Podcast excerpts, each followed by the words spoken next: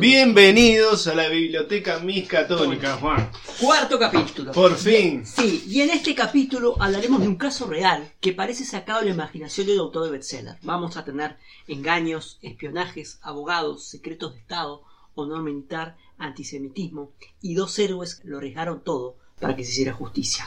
Hoy hablamos del caso Dreyfus.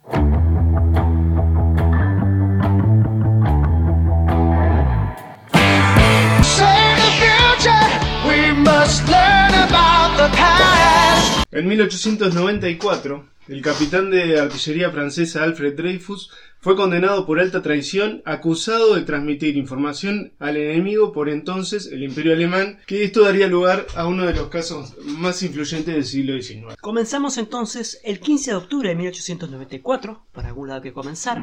El capitán de artillería francés, Alfred Dreyfus, fue convocado de urgencia al Ministerio de Guerra por el general Dupati de Clam. Este le solicitó que redactara una nota con su mano derecha vendada. Ya es raro eso. Sí, pa. Tras leer el billete, el general acusó al capitán de traidor. Dreyfus negó la acusación rotundamente y también negó la invitación de su superior de salir honorablemente de la situación. ¿Qué había hecho el general? Le había dado un revólver con una sola bala. ¿Sabes qué significa eso? Volate la tapa de los sellos. Exactamente. En los códigos militares significa exactamente eso. Te doy esta posibilidad de salir con honor de la situación. ¿Qué es lo que había sucedido? Unos meses antes, la inteligencia militar francesa había encontrado una nota de un oficial militar sin identificar que estaba pasando información secreta a la embajada alemana. Una nota en la basura, ¿no? Sí, sí.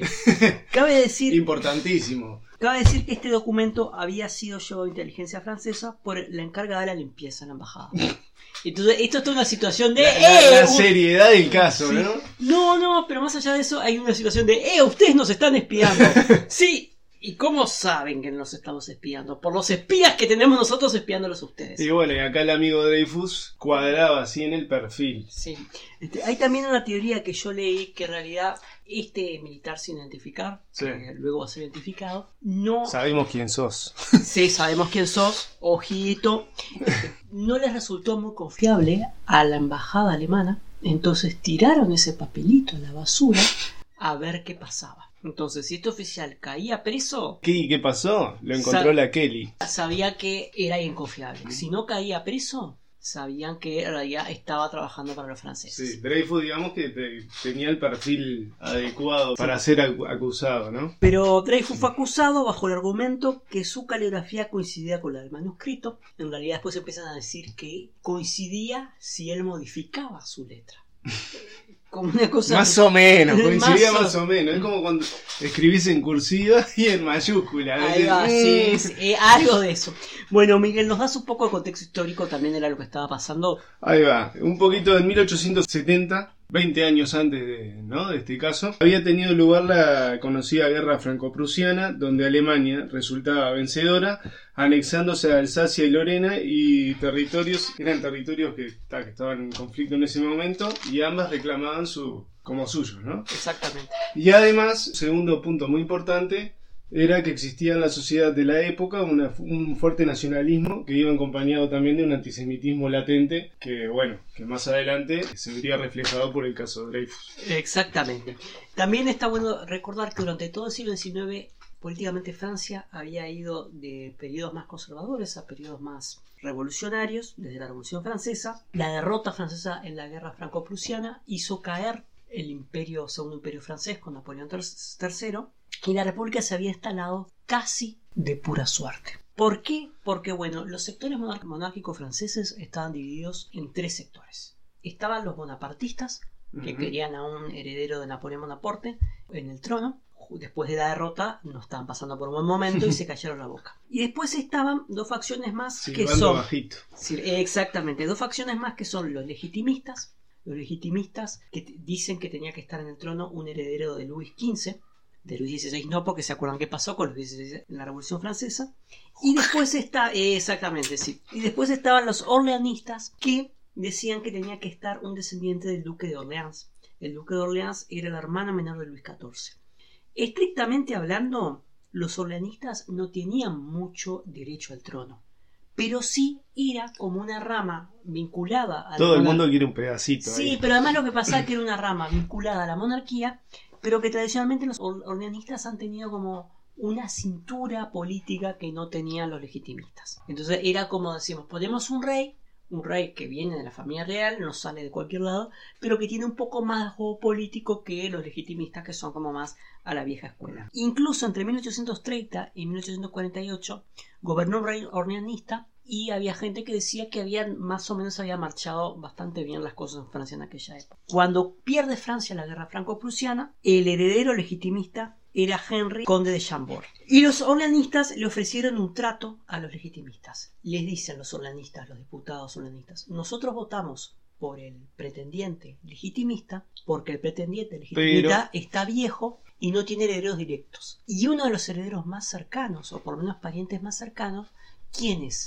El pretendiente orleanista. Entonces, este es un trato donde ganamos todos. Nosotros votamos por el candidato de ustedes, el candidato de ustedes está viejo, se muere dentro de poco y queda después el candidato nuestro. Y todos dijeron, excelente, trato buen buen. Pero cuando le van a decir al conde de Chambord que estaba todo cocinado, él exige que la bandera francesa sea la antigua bandera, que es una bandera blanca con la flor de lis. Y ahí se quedan todos, "Mm, no sé, porque la bandera tricolor es como ya bastante querida. No hay chance. Y él dijo, no, no hay chance. Si yo soy el rey, tiene que ser la bandera de Francia que yo quiero. Y ahí dijeron los tipos, bueno, lo otro que podemos hacer es, ya está medio viejo, esperar que se muera, queda el otro que tiene más juego. El tema que viejo y todo tardó 13 años en morirse. Ni la peste lo mataba. Exactamente. Cuando pasaron 13 años, ya la gente se acostumbró a la república, ya había mayorías republicanas en el parlamento francés y, bueno, toda la idea de poner un nuevo monarca francés se enfrió bastante. Muchos políticos franceses lo llamaban a este conde de Chambord, medio en broma, el George Washington francés, artífice de la República Francesa. Era como, ¿quién logró la República Francesa? El rey que no quiso ser rey.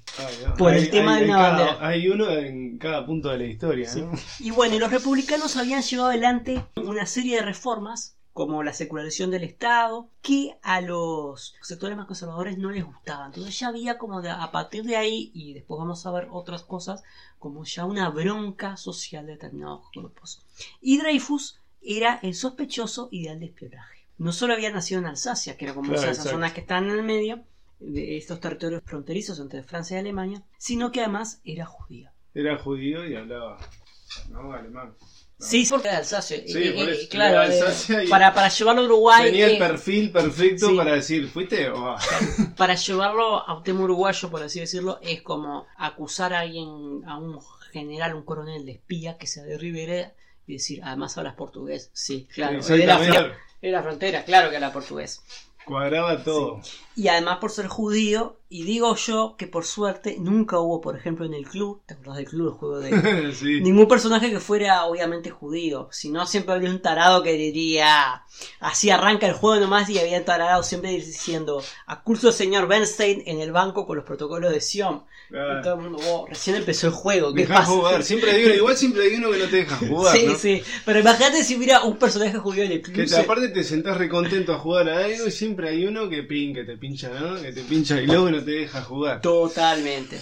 Pero si se lo ve desde otro punto de vista, Alfred Dreyfus provenía de una acaudalada familia Menos mal, si no. Que su interés por entrar al ejército tenía más que ver con servir a su país que en ascender socialmente, o sea, ella tenía una Ujú. buena posición social, no estaba pasando tampoco por dificultades económicas y estaba casado con dos hijos. No es el tipo de persona que suele cometer la estupidez de traicionar a su país. Por supuesto, los motivos para traicionar pueden ser muchos, pero por lo general es gente que No necesitaba en realidad. Sí, es gente que de alguna manera lo necesita por temas de plata, por temas de Sí, más capaz en la época, ¿no? Y rápidamente Dreyfus fue juzgado culpable, un juicio a puertas cerradas, lo que era considerado una falta de garantías para la justicia francesa de aquella época, fue encontrado culpable por unanimidad, se lo despojó de sus rangos militares, se le quitaron los insignias del uniforme y se le rompió el sable delante de todo un pelotón, ceremonia que está pensada precisamente para humillarlo. Hay como una litografía muy famosa donde hay un superior que le rompe el sable y fue encarcelado en la cárcel de la Isla del Diablo, que se encuentra a 11 kilómetros de la costa de Guyana francesa. Lindo nombre, ¿no? Para... De costado ahí. ¿cómo? Lindo nombre, ¿no? La isla del diablo, no es como... No te va de vacaciones. Seguramente que de vacaciones no te vas a ir. No suena como ese lugar. Che, Miguel, me voy de vacaciones. ¿A dónde vas, Juan? La isla del diablo. No, Juan, no, no. sí, no, no, de vacaciones y la mayoría de la sociedad francesa en su momento festejó que este traidor fuera castigado de esa manera. No era lo que se merecía. Te voy a contar también que la isla del diablo aparece en una novela muy famosa que después se hizo un clásico del cine que es Papillon. Está basada más o menos en un caso real que fue alguien que vivió mucho tiempo. ¿De quién la película? Papillon, no me acuerdo, pero es como una película de los años 50, 60 legendaria, de esas como películas que hay que ver si te gusta la historia del cine. Si les quieren, quieren profundizar más, está bueno verlo. Además creo que en una isla cercana había un leprosario y él se va para el leprosario, se escapa de, la cárcel para irse al leprosario. Ahí se muestra bastante bien las condiciones de vida que había en esa isla, en la, tanto en la película como en la novela. Y además, por ser un supuesto traidor, recibió un trato especial para que no se escapara. Dreyfus pasó enfermo buena parte del tiempo que estuvo allí. Dreyfus tenía permitido comunicarse con su familia por correspondencia, pero las cartas eran leídas por gente de la cárcel y se le censuraba cualquier información sobre su situación legal. Además de que, bueno, saber de que estaban espiando lo, que él... Sí, si era real o no, también. Sí, sí, pero que estaban espiando lo que él le decía a su esposa y lo que su esposa le decía. Entonces era como, no sé qué tan bueno estaba eso. Ah, sí. Nada, andar mandando imágenes medias por neta. Por el pobre Dreyfus, ya ni para eso le daba la fuerza. Exactamente. Contra viento y marea, el hermano de Alfred, Matthews Dreyfus, comenzó a investigar la verdad para demostrar la inocencia de su hermano. Y por otro lado, la división de inteligencia militar quedó en manos del coronel George Picard. Justo se dio esto no confundir con el viejo y querido Jean-Luc, ¿no? Que bastantes alegría nos trajo. Totalmente. Picard encontró pruebas de que otro oficial estaba pasando información a los alemanes. El comandante Ferdinand Walsin Esterhazy. Ah, además, digo, también destacar que acá Picard también era un hombre que, como se puede decir, de su época, ¿no? Sí. O era también antisemita. E-, era antisemita. Y no tenía vergüenza de decirlo porque la gente en esa época. Nacionalista y antijudío. Sí, sí. La gente, la gente no tenía vergüenza de decirlo en esa época. Lamentablemente, pero era así. O sea, era una sociedad que estaba dominada por eso. Sí. Al principio, Picard creyó que había descubierto un nuevo espía, porque después de todo, Dreyfus era judío y los judíos son, traidores. Según esta mentalidad es así. Pero a medida que fue recolectando evidencia, llegó a la conclusión de que el único espía era Esterhazy. Y entre las pruebas encontradas está el hecho de que la caligrafía de Esterhazy era la misma. Coincidía totalmente con la de la famosa nota que había dado inicio a todo el caso. Entonces, nunca hubo dos espías. Esterhazy fue el que estuvo pasando información todo este tiempo. Es gracioso, ¿no? Que el grado de cómo encontraron la pista, ¿no? Sí. sí. en un tachito de basura vino la dona y dijo, señor, encontré esto. sí, sí. Por otro lado, Matthew Dreyfus había puesto al tanto de la situación de su hermano, el senador Auguste Schröder Ketzner, hagamos fe de que se lee así, también oriundo de Alsacia, que en aquel momento ocupaba la vicepresidencia del Senado francés. Tras mucha presión por parte de Picard y sobre todo por el senador Schreuder Ketzner, Esterhazy fue llevado frente a un tribunal militar, pero fue absuelto por falta de pruebas y esto es un momento muy importante, Miguel. Yo creo que esto es un momento muy importante, que es acá que comienza una tradición de que la justicia militar funciona de manera muy particular, tradición de que nuestra justicia militar uruguaya es una orgullosa partícipe. Exacto. Además, tipo, lo que debe ser, ¿no? Para un grupo militar reconocer que se equivocó, ¿no? Sí. Durísimo. Sí, yo creo que humanamente está muy, buen, muy bueno reconocer errores. No, no, pero desde el eh, punto de vista militar debe costar bastante. Sí, esta mentalidad monolítica militar les cuesta mucho. ¿Y ahora qué hacemos? Y pedir perdón. Mm, creo que no está en el diccionario.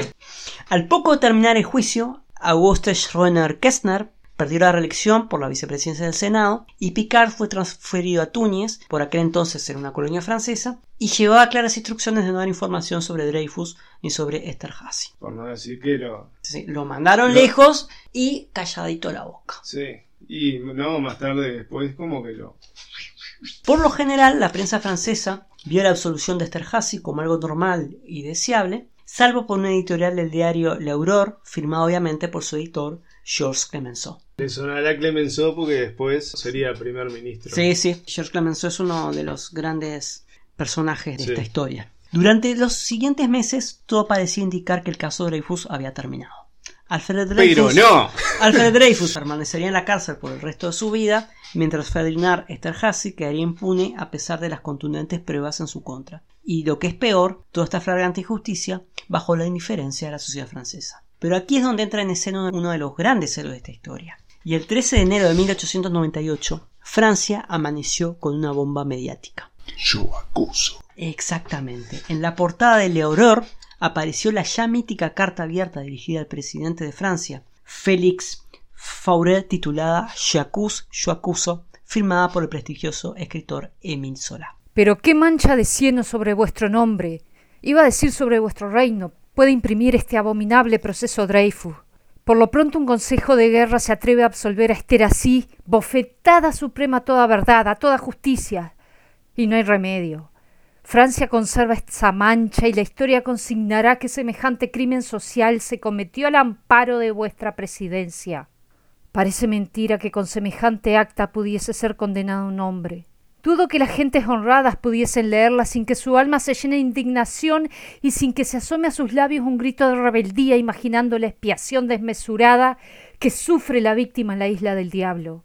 Y el resultado de esta situación prodigiosa es que un hombre intachable, Picard, el único entre todos que ha cumplido con su deber, será la víctima escarnecida y castigada. ¡Oh, justicia!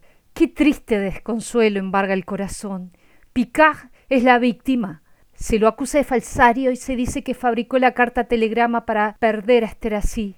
Pero Dios mío, ¿por qué motivo? ¿Con qué objeto? Que indiquen una causa. Una sola. ¿Estar pagado por los judíos? Precisamente Picard es un apasionado antisemita.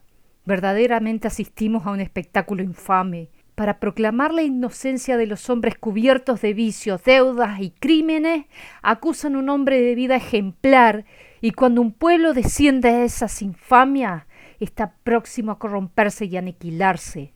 Espanta la terrible claridad que arroja sobre aquel antro el asunto Dreyfus.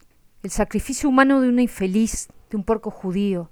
Ah, se han agitado allí la demencia y la estupidez, maquinaciones locas, prácticas de baja policía, costumbres inquisitoriales, el placer de algunos tiranos que pisotean la nación, ahogando en su garganta el grito de verdad y de justicia bajo el pretexto falso y sacrílego de razón de Estado. Señor presidente, concluyamos que ya es tiempo. Yo acuso al teniente coronel Paty de Clam como laborante, quiero suponer inconsciente del error judicial, y por haber defendido su obra nefasta tres años después con maquinaciones descabelladas y culpables. Acuso al general Mercier por haberse hecho cómplice, al menos por debilidad, de una de las mayores iniquidades del siglo. Acuso al general Villot de haber tenido en sus manos las pruebas de la inocencia de Dreyfus y no haberlas utilizado haciéndose por lo tanto culpable del crimen de lesa humanidad y de lesa justicia con un fin político y para salvar al Estado Mayor comprometido.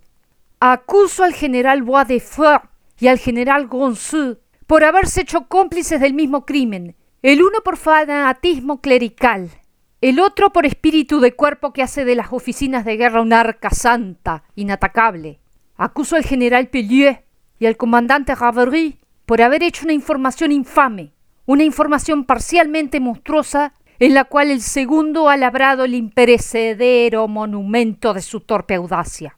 Acuso a los tres peritos calígrafos, los señores Bellon, Farinat y Couard, por sus informes engañadores y fraudulentos, a menos que un examen facultativo los declare víctimas de ceguera de los ojos y del juicio. Acuso a las oficinas de guerra por haber hecho en la prensa, particularmente en Leclerc y en Le Creux de Paris, una campaña abominable para cubrir su falta extraviando a la opinión pública.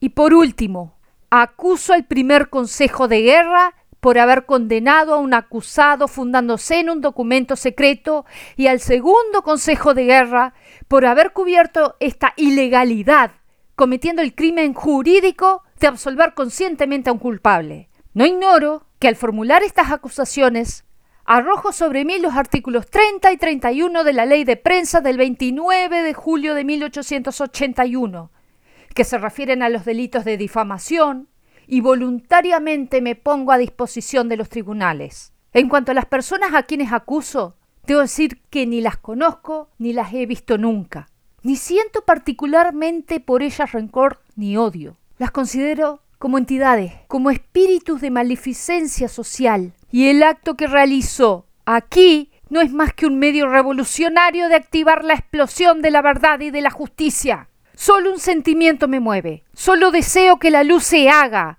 y lo imploro en nombre de toda la humanidad, que ha sufrido tanto y que tiene derecho a ser feliz. Mi ardiente protesta no es más que un grito de mi alma, que se atrevan a llevarme a los tribunales y que me juzguen públicamente. Así lo espero. Emile Sola, París, 13 de enero de 1898. Bueno, y después de esto, Sí, imagínense- arrasó, se llevó a todos, todos caen conmigo. Exactamente, imagínense la repercusión de esto. Un escritor como Solá consideró prácticamente un monumento nacional denunciando en la primera plana de un diario semejante caso de abuso judicial. Como dato curioso, no sé si sabías esto, Solá ejerció una curiosa influencia en Uruguay. ¿Sabes cuál? Mirá cuál. Una de sus novelas más conocidas es sobre la vida de una prostituta y se llama Naná. Mirá. Bueno, para los que nos están escuchando que no sean uruguayos, Naná fue una famosa prostituta y ahora famosa madame que tiene su burdel en Punta del Este. Totalmente recomendable. Si vos decís eso, Miguel, como era de esperar, rápidamente la publicación tuvo fuertes repercusiones. Por un lado salió un par de días después una carta de diversas personalidades como artistas y profesionales prestigiosos que secundaban a Solá en su denuncia y este colectivo se autodenominó los intelectuales franceses. Y aquí es que surge la idea del intelectual, una persona destacada en un ámbito profesional o laboral que utilice ese prestigio para opinar sobre diversos asuntos políticos y sociales. Desde el otro bando, rápidamente Picard fue castigado y despojado de su rango militar por haber hecho pública información que era confidencial. Esa extraña manera de operar que tiene la justicia militar en muchos lugares. Solá pasó de ser un monumento a la cultura nacional francesa a ser el objeto de odio de buena parte de la ciudadanía francesa y tuvo que empezar a utilizar guardaespaldas, lo cual era rarísimo en aquella época para un escritor. Uno de estos guardaespaldas, Henry de Grus, era también un amigo de Solá y pintor, hizo un cuadro que es impresionante, que Solá caminando entre toda una muchedumbre que lo quiere linchar. Enseguida Solá fue llevado a la justicia, acusado de injurias, calumnias, pero si ustedes prestaron atención a lo que compartimos de Jacuz, habrán sospechado que justamente ese era el plan de Solá. ¿Y en qué consistía el plan de Solá, vos sabés, Miguel? ¿En qué consistía, Juan? Para empezar, no se había conseguido un buen abogado, sino que se había conseguido a el abogado. El mejor abogado. Sí, el segundo héroe de esta historia, Fernand Gustave Laborie. Y con esto voy a ser muy claro. Desde que empecé a leer todo esto sobre el caso Dreyfus, llegué a la conclusión de que la misma manera que los psicólogos tienen en sus oficinas una fotografía de Freud, bueno, los abogados tendrían que tener una fotografía de Laborie, que es como el abogado. Ah, sí, fue el que pudo sacarlo El señor de los abogado. problemas. El señor abogado. Entonces Solá fue llevado a la justicia y Labori argumentó que no podía ser calumnia si lo que él había escrito era verdad. Calumnia es mentir, pero si vos lo que está diciendo es verdad, no es calumnia. Lo que hace retomar el juicio, ¿no? De- Sí, en el primer juicio Solá fue condenado a cárcel y despojado de su condecoración de la Legión de Honor, pero logró ir al Reino Unido. Mientras tanto, Labori logró anular el este primer juicio por cuestiones técnicas y en el segundo juicio demostró de a poquito, paso a paso, que todas las afirmaciones que había hecho Solá eran, Eran ciertas, ciertas. y por lo tanto no era culpable. Este fallo obligó a la justicia a rever nuevamente el, El caso, caso de Dreyfus. El juicio tuvo lugar en la ciudad de Rennes, donde Alfred Dreyfus fue defendido esta vez por Gustave Laborie y Edgar Demange. La opinión pública estaba dividida entre quienes veían un indignante caso de arbitrariedad judicial y por otro quienes entendían que el honor y la reputación del ejército Los Dreyfusards eran, ¿no? Los los anti-Dreyfusar estaba por encima de todo porque después de todo tampoco es tan grave que un judío inocente estuviese preso. Para Claro. mucha gente era así, ¿no? Algo común de la época. Es importante también hacer notar que un sector político conservador que encontró a través de un discurso antisemita la forma de canalizar los descontentos de la población rural. En 1898 tenía todavía un importante porcentaje de población rural y por otro lado, como prácticamente todos los judíos vivían en las grandes ciudades, no tenía muchos contactos con ellos. El, judío era como una cosa lejana que no conocía, entonces era como mucho más fácil eh, llenarles la cabeza en contra de ellos. Bueno, Además, el sector agrícola francés estaba pasando por varias dificultades. Primero, un piojo había arrasado con todos los cultivos de la vid francesas, poniendo a la industria vinícola francesa en riesgo de desaparecer. Estuvo la vid, las uvas y el vino prácticamente desaparecieron del mundo. Segundo, la invención de barcos con cámaras refrigerantes permitió importar ciertos alimentos de Estados Unidos, Argentina e incluso en menor escala de Uruguay a un precio mucho menor de lo que salía a producirlos en Francia. Por lo tanto, era como una competencia que los iba matando. Y también Francia había tenido una política de establecer colonias en África y Asia, y había quienes opinaban que los políticos franceses están más preocupados por lo que ocurría en las colonias que en Francia. Y finalmente hubo un escándalo de corrupción internacional que impidió que Francia construyese el canal de Panamá, proyecto que retomarían los norteamericanos cinco años después. Y había como muchas cosas que estaban caldeando un ambiente de bronca que por algún Sí, lado sí. tenía que salir. Tenía que, y bueno, y cayó el amigo. que- Sí. Todo esto fue espesando un caldo de frustración y mal humor, que era lo que venía haciendo, y resultaba catártico culpar a los judíos, encontrar un malo, alguien que es culpable, y Alfred Dreyfus pasó a ser de alguna manera como el judío que iba a pagar Sí, por como, lo como dijimos al principio, ¿eh? tenía el perfil perfecto para decir, fuiste vos, Dreyfus. Eh, Sí, sí, pero no solo de este caso de espionaje, sino como de toda la No, no, bronca de- que, de que- varios, sí. sí, que- que Digo- se venía acumulando, porque ¿quién tiene la culpa del piojo? Que estaba matando a todas las vides francesas. Nadie, nadie, en realidad nadie, pero... Pero, Pero la culpa la van a tener los judíos clavados. De alguna- sí, sea. siempre. Bueno, por esta época salió una caricatura donde la primera viñeta hay una familia reunida en torno a la mesa, ¿no? Parece ser una cena de Navidad o de cumpleaños, y el patriarca de la familia dice, mejor no hablemos del caso Dreyfus. En la viñeta siguiente, la mesa se volvió un campo de batalla y los familiares se están agarrando las piñas todos contra todos. A mí me gustó porque creo que resume muy bien lo que pasaba, ¿no? Era como un tema que vos no podías sacarlo en la reunión familiar porque Imposible. Como hoy en día se habla de política, de religión, moriste. Sí, sobre, sobre todo en los periodos electorales, hablar de política y... Ah, no, imposible. Porque capaz que en otro momento, en mitad de un gobierno, no pasa tanto, pero en periodo electoral, viste que... Hace- y hoy con, la- con las redes sociales, Sí, sí. digo, es un, un caos. Y había otros diarios que publicaban modelos para armar de Dreyfus para que los niños pudieran ahorcar a su propio Dreyfus. Yo quiero el mío para Navidad. Bueno, temiendo que la justicia decidiera rever su caso y haciendo caso a su militar sentido del honor, este Harcy se exilió en el Reino Unido y nunca más regresó. Bueno, parece que capaz que Mm, permiso. Se fue. Un militar, dentro de todo este ambiente caldeado, llegó a decir. Qué lindo Los- el chumerío militar, ¿eh? Sí, Qué la Qué parió. lindo. Llegó a decir lo siguiente. No me acuerdo exactamente la cita, la, la puse de memoria. Si Dreyfus es inocente, la justicia militar está equivocada. Si la justicia militar está equivocada, el ejército está equivocado. Si el ejército está equivocado, Francia está equivocada. Y Francia no puede estar equivocada. Qué cabecita. Bueno, y sí, pero es esas cabezas Qué cuadradas cabecita. que tiene que ver con lo que decías hace un rato, ¿no? De lo difícil a veces que para ciertos grupos reconocer errores Sí, por eso. ¿eh? y pedir perdón todavía más. Y bueno, ¿y cuál fue la forma de pedirle perdón al pobre Dreyfus? Sí, vamos a llegar a eso, pero la situación político-social era tan tensa que hubo un fallido golpe de Estado y Francia estuvo al borde de la guerra civil. Estamos hablando de algo que... no, no, A ese punto. El 14 de agosto de 1899, una persona que jamás fue identificada disparó contra Gustavo Laborie. Por suerte no lo pudieron matar y luego de una semana en el hospital salió nuevamente a los juzgados. Llegó a peligrar la vida de Laborie. Desde Uruguay, un prestigioso abogado siguió con mucho interés el caso Dreyfus. Escribió va- varios artículos en la prensa local y mantuvo amistad con Gustavo Laborie por correspondencia. ¿Sabes quién era? ¿Quién era? Pedro Figari.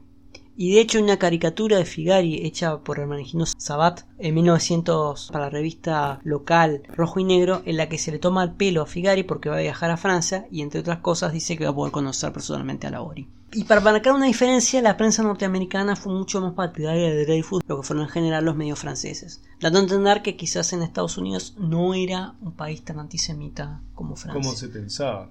Bueno, pese a los enormes esfuerzos de Laborie y de Manche, Dreyfus fue hallado nuevamente culpable de espionaje, pero esta vez bajo circunstancias excepcionalmente atenuantes, y condenado a 10 años de prisión, de los cuales ya habían cumplido. Cuando se pensaban que todo había terminado, Sí. dijeron, no, para, Sí. Pero dentro de todo, De o sea, algún lado, ten- algo tenés que... sí, pero, pero eh, dentro de todo este trato de cadena perpetua pasaban a ser 10 años de prisión y él ya había cumplido 5. Sí, sí, estaba- no, o eran sea, 5 años más, solo Sí, 5 también- años más. También más- hay que pensar que estaba podrido en ese momento. Después, aparte de estar hecho bosta, porque, o sea, pasar ahí, ¿no? En la isla del diablo. Sí, pero que te digan, vas a quedarte toda tu vida en la cárcel, a que te digan, no, son solo cinco años Dijo, más. bueno, está, está bien. Sí. Sí.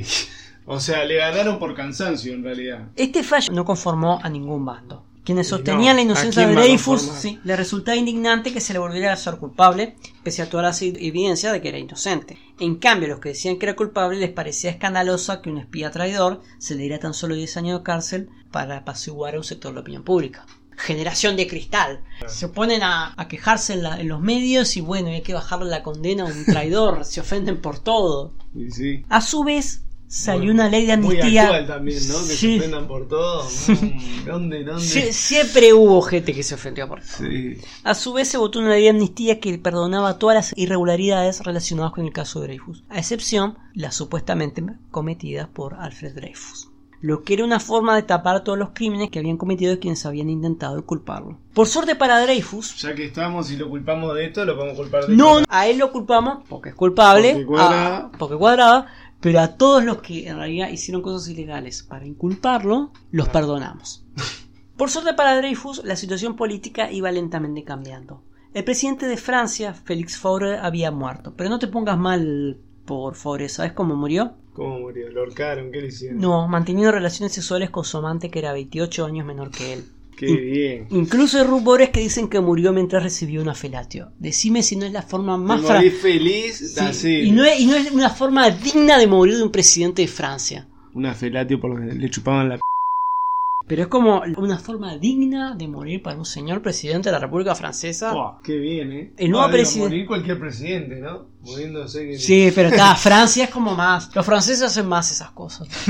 o por lo menos tienen fama de hacerlas. El nuevo presidente, Émile Loubet, le ofreció a Dreyfus el perdón presidencial. Pero hay un pequeño problema con el perdón presidencial. Implica aceptar que uno es culpable. Después de todo, se perdona a alguien que es culpable. Quien no ha cometido delito no requiere perdón. Dreyfus decidió tomar una decisión pragmática y aceptar el perdón. Y Hacía, sí, a- lo, tenían, lo tenían bastante podrido ya. Sí, hacía cinco años que estaba alejado de su sí. familia y la estancia en del diablo había afectado su salud. Claro, Así que decidió dar por terminado. y dijo, por favor, sí, está bien. está bien, sí, eso ¿De qué me culpar? Sí, bueno, está. Esto lo distanció un poco de Laborie, Clemenceau y Picard, quienes habían defendido capa y espada su inocencia y ahora sintieron que había capitulado sin siquiera consultarlas. ¿Qué hace, pelotudo?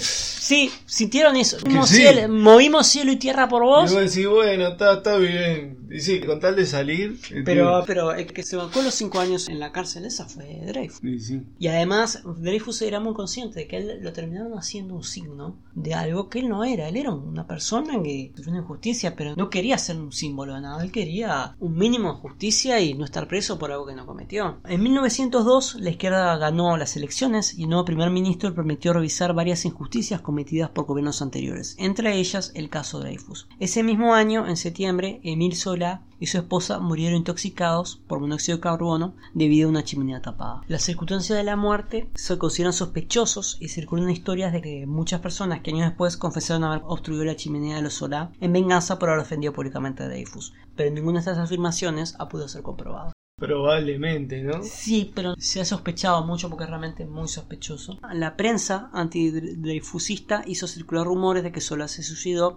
cuando se le presentó una evidencia irrefutable de que Dreyfus era culpable. Lo cual en realidad no tiene mucha lógica, porque de ser así, está bien, él se mata.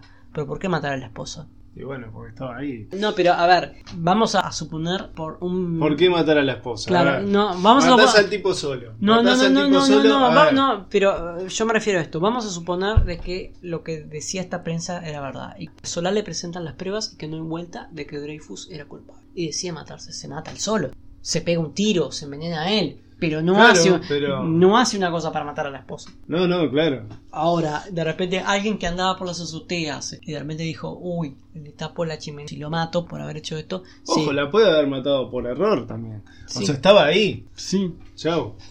No, pero o que- también decir, bueno, si no ma- matamos a uno, matamos a los dos, porque si no, Sí. la mujer va a seguir rompiendo las pelotas. porque Porque le mataron a... Sí. Bueno, fue enterrado inicialmente en el cementerio de Montmartre, un viejo conocido nuestro, ¿te acordás? Porque ahí enterraron a Lotremont. Uy, al, cierto. sí, al principio. Al- Recibió al altos honores, después de todo, era uno de los grandes escritores de la época, y entre la enorme cantidad de asistentes... Son eh, vecinos de tumba, entonces. sí, más o me- sí, supieron serlo en su momento. En realidad no, porque no coincidieron. Eh, est- estuvieron enterrados un tiempo los dos en el mismo cementerio, pero ni siquiera estuvieron enterrados a la vez en el mismo cementerio. Y entre la enorme cantidad de asistentes a, entierro de Solá estaba Alfred Dreyfus, obviamente, porque se sentía en deuda con él. Claro. Dreyfus siguió peleando por su rehabilitación y en 1906 no solo logró ser readmitido en el ejército, sino que le otorgaron el rango mayor, que era más o menos el rango que debería haber tenido Y por sí, aquel por entonces lo menos, por si lo su- menos, sí. ¿no? si su carrera no hubiese sido interrumpida. Pero en 1907 Dreyfus pasó a retiro, un poco porque sus años en la cárcel habían hecho mella en su salud y otro poco porque los ejércitos, para asegurarse que la estructura militar sea una pirámide, suelen tener sistemas en los que si se llega a determinada edad y no se logró cierto rango, se debe pasar a retiro. Y así se asegura que sea como Sí, sí, que sea piramidal. piramidal que, bueno, en el ejército es como importante que Mm. sea así. En 1908 se decidió que los restos de Solá fueran transferidos al Panteón de París, que es el lugar donde están las grandes personalidades de la cultura y la historia francesa, exactamente junto a los restos de Víctor Hugo y de Alexandre Dumas. Los sectores ultraconservadores franceses intentaron impedir la ceremonia. Y por supuesto, nuevamente quien estaba ahí, Alfred Dreyfus, quien esta vez recibió dos disparos del periodista Louis Gregory. Por suerte, la policía pudo detenerlo a tiempo y Dreyfus no recibió más que algunas heridas leves en el brazo. Sigue comiendo de costado. Sí, y, a- y además, Sin parar, ¿eh? además esto terminó, de alguna manera, a Dreyfus lo liberaron en 1899, pero logra su rehabilitación en 1906, pero sigue estando ahí, no pasa. Por eso. En 1908 hay alguien que todavía sigue tan quemado. que siempre, siempre queda, ¿no? El, el quemado que dice, no, esto no, no se termina. o sea. Sí, sí, es verdad. que- Y bueno, en Alemania, ¿no? También. Más adelante, Sí, sí. como lo, lo vemos históricamente después, Sí. Por aquel entonces, el primer ministro de Francia era Georges Clemenceau, que ya habíamos hablado de él, el editor del Aurore, quien había sido la primera voz en defender públicamente a Dreyfus, y el ministro de guerra era Georges Picard. Era como un poco de justicia en ese sentido. Y bueno, como sí, un to- poco de justicia poética, ¿no? También, sí. Como todos saben, en 1914 estalló la Primera Guerra Mundial. Alfred Dreyfus volvió a alistarse en el ejército francés, logró el rango de teniente coronel durante la guerra y fue condecorado con la Legión de Honor, dejando en claro su valentía y el compromiso con su país. Su hijo también peleó la guerra, sirviendo al igual que su padre como oficial de artillería, y dos sobrinos combatieron y murieron por Francia. Y quiero insistir en esto porque muchas veces ese como mito, ah, que los judíos no tienen país, en realidad los judíos te mandan a otros a pelear, pero ellos nunca pelean. Sí. Y no solo Dreyfus peleó y fue condecorado por ser valiente en la Primera Guerra Mundial, sino que buena parte de su familia lo hizo. Exacto. Para no ser menos, Esterhazy pasó el resto de sus días en el Reino Unido escribiendo artículos antisemitas hasta que murió en 1923. Y no combatió durante la Primera Guerra Mundial, que fue un momento que tanto Francia como Reino Unido necesitaban desesperadamente personas como él que tenían experiencia militar. Y bueno, Muchos sí, el tipo creó un montón de cosas antisemitas, pero el judío de fue... la boca para afuera Sí, sí. somos todos, ¿no? Somos todos malos, pero el Sí. judío fue y peleó. Hace un rato hablábamos que si Dreyfus hubiera decidido no pelear la Primera Guerra Mundial, Estaba en todo su derecho. estaba en igual, todo su derecho. Estaba en todo su sí, derecho, eh, porque digo- re quemado después de lo que me hicieron, no peleó y estaba en todo su derecho, pero él peleó. Él dijo, yo soy un patriota y peleó. Y eso, la verdad, es para sacarse el sombrero. Sí, sí, totalmente. Alfred Dreyfus murió por causas naturales en 1935 a los 75 años de edad. Como dato curioso, la actriz y comediante Julia Louis Dreyfus, conocida por las series de televisión Seinfeld y VIP, y ahora aparece en The Falcon Winter Soldier también, Ah, mirá, no, ¿la está lejana, la estoy mirando, Está lejanamente emparentada con él. Mirá, No es descendiente directo, pero creo que es como descendiente de un primo, un hermano. mirá, qué interesante. El caso Dreyfus ha sido normalmente interpretado como un capítulo más en la larga, larga historia del antisemitismo europeo, que viene de mucho antes y como todos sabemos no va a terminar acá. No, no. Se va a poner Hay, peor. hay para rato y se pone. sí. Se pone peor. Spoiler, se pone peor el antisemitismo Sí, en Europa. sí. Si a ustedes les parece que el caso Dreyfus es complicado, Podríamos decir que fue gran consecuencia. se pone peor. Después se pone peor. Unos 20, 40 años después se pone peor el antisemitismo en Europa. Pero personalmente creo que lo que es interesante es justamente no ver el vaso medio vacío, sino verlo medio lleno. Porque es la primera vez que un grupo de personas tomaron el valor de hacerle frente a esta injusticia. Y especialmente dos héroes inmensos, enormes, Emile Solá y Gustave Laborie, quienes pusieron en riesgo su vida. Solá posiblemente la perdió debido a esto, por defender a un hombre inocente que no conocían personalmente. Y que después además dijo, bueno, está bien, me como 10 años.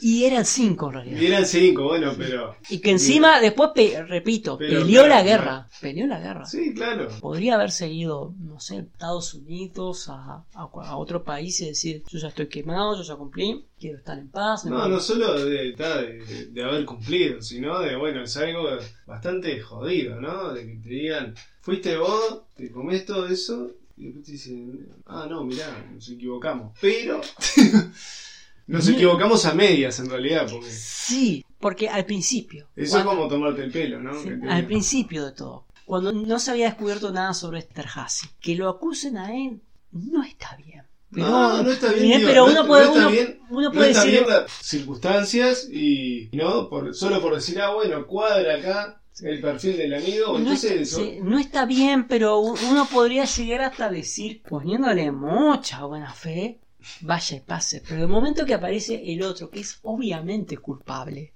que cuadra todo perfectito y que están todas las pruebas que es culpable, y siguen insistiendo que, que Dreyfus era el espía, eso sí es, Sí, solo porque era judío y está. porque no querían dar marcha atrás con lo que ven. Sí. No, sí, sí. Y es como totalmente. O sea, eh, bueno, y después es como que está, dieron marcha atrás a media, ¿no? Y dijeron, bueno, sí, está bien, nos equivocamos, pero te vas a comer cinco años más. Culpable de traición, pero bajo circunstancias excepcionalmente atenuantes. ¿Qué circunstancias es excepcionalmente atenuante la traición? Que te obliguen. Sí, sí, no, no, por que, eso. que te obliguen, pero ahí creo que no sos. Cuando a vos te obligan a cometer un delito porque tienen a tu, no sé, algún familiar o algo tuyo, eh, lo tienen como medio secuestrado o algo de eso, no sos culpable. Y no, tiene que haber algo que te ampare, ¿no? En esos casos no sos culpable.